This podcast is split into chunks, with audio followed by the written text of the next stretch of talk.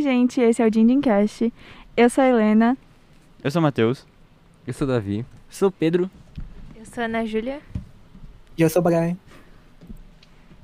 E o nosso tema de hoje é como se planejar financeiramente para o futuro. Vocês têm alguma ideia? Eu acho que primeiro a gente tem que definir um objetivo, tipo a nossa meta, o que a gente quer pra quando a gente ficar velho. Você quer conforto? Você quer uma casa? Você quer um carro?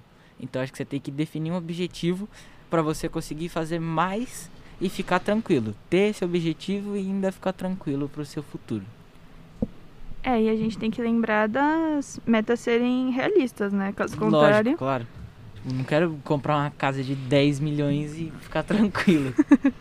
Sim, sim. Uma outra coisa importante também é ter uma quantia fixa todo mês, porque você é tipo um atleta, você tem que dar um passo de cada vez pra ir cruzando todas as corridas que você tiver. Uhum. Por exemplo, a primeira coisa a se fazer é analisar os gastos mensais e os ganhos também.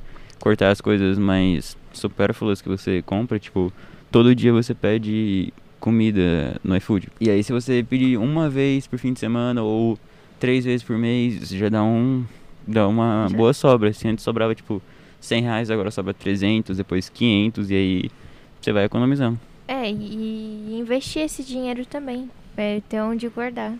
E ou você colocar pra render também. Rende um pouquinho a todo mês e vai vai ficando mais, mais dinheiro. Uhum. Uhum. Você tem que pensar também que você tem família, né? Às vezes precisa de alguma ajuda, alguma coisa do tipo. Você, você não tem que pensar amplo, né? No que você quer fazer. Que nem a gente falou no podcast anterior, né? Sobre seu bisavô. É, exatamente. Ele pensou em todo mundo e pensou nele mesmo, que ele sabia que podia dar problema e já se precipitou. Falando sobre o que a Ana falou, de fazer o dinheiro render, porque, né, como a gente já citou várias vezes, mas é importante frisar isso aqui. Não adianta você ter muito dinheiro, não ter onde investir, ou não querer investir. Mas também não vai se privar das suas necessidades básicas. Todo mundo tem direito ao lazer, à educação e viver a vida normalmente. Então, tu pode, sei lá, sair para um restaurante, para balada, para um bar, só tenta pôr uma estimativa, uma quantia no fim do mês que você tem que deixar sobrando. Por, como o exemplo que eu falei, se você pedia todo dia é, comida para entregar, tenta pedir uma vez por semana, três vezes por mês, vai diminuindo, mas sem, tipo, tirar de vez da sua vida.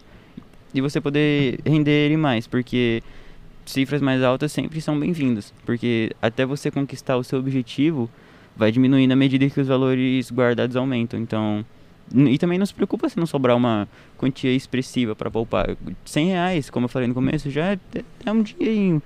De mês em mês você vai juntando É. 100, 200, 300, 400, 500. É, Todos os meses fazem mais diferença, né? Sim. E usar o dinheiro com, com moderação. É, o jeito é- É, igual ele É, falou. Sim, É só você ter a mais. intenção, né, do que você quer fazer, saber Sim. que você tá fazendo, já, já ajuda É. bastante. Uhum. Não precisa só, tipo, entregar o máximo que você puder. Se você entender o que você quer fazer e ter uma meta, você já tá bem na... Já tá no progresso. Uhum. Fundo de renda fixa, por exemplo, é um ótimo investimento para você planejar o futuro, porque, pô, eles são considerados investimentos de a médio prazo, ou seja, você faz agora e já já, por assim dizer, você já tem um resultado, porque aí ele consegue resga- resgatar os valores depois de alguns meses. Aí, além disso, tem os juros maiores, que, se, que é a poupança, de modo que seu dinheiro vai se valorizar mais. É, essa parte, alguém falou alguma coisa do, da parte de economizar, essa parte é importante porque tem que ter meta e objetivo, né? Porque não pode acabar. Foi você, Pedro, né? É, filho. Na parte de economizar, não é que você. Na, coloca na sua cabeça. Você tem dinheiro, não é pra gastar todo o seu dinheiro. Você não vai, tipo, você ganhou seu salário, você já vai, nossa, eu vou pra festa, eu vou pra balada, tudo bem? Sim, sim. Então- Ah, é uma- estabelecer meta e objetivo é um bom estímulo para melhorar o aprendizado na educação financeira. E elas ajudam a realizar os seus sonhos. Querer conquistar seu primeiro imóvel, que nem a gente vai falar em um. Querer muito adquirir um carro, uma moto. Quer viajar todo final de ano para um lugar especial. Então, estabeleça a meta, economize.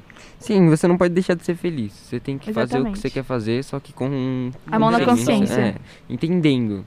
Tipo, se eu tenho uma balada que eu posso ir sexta e sábado, por que, que eu não vou só sábado e sexta-feira eu fico em casa? Ou eu tento fazer uma coisa que não gaste tanto dinheiro, mas eu fique feliz do mesmo jeito, entendeu?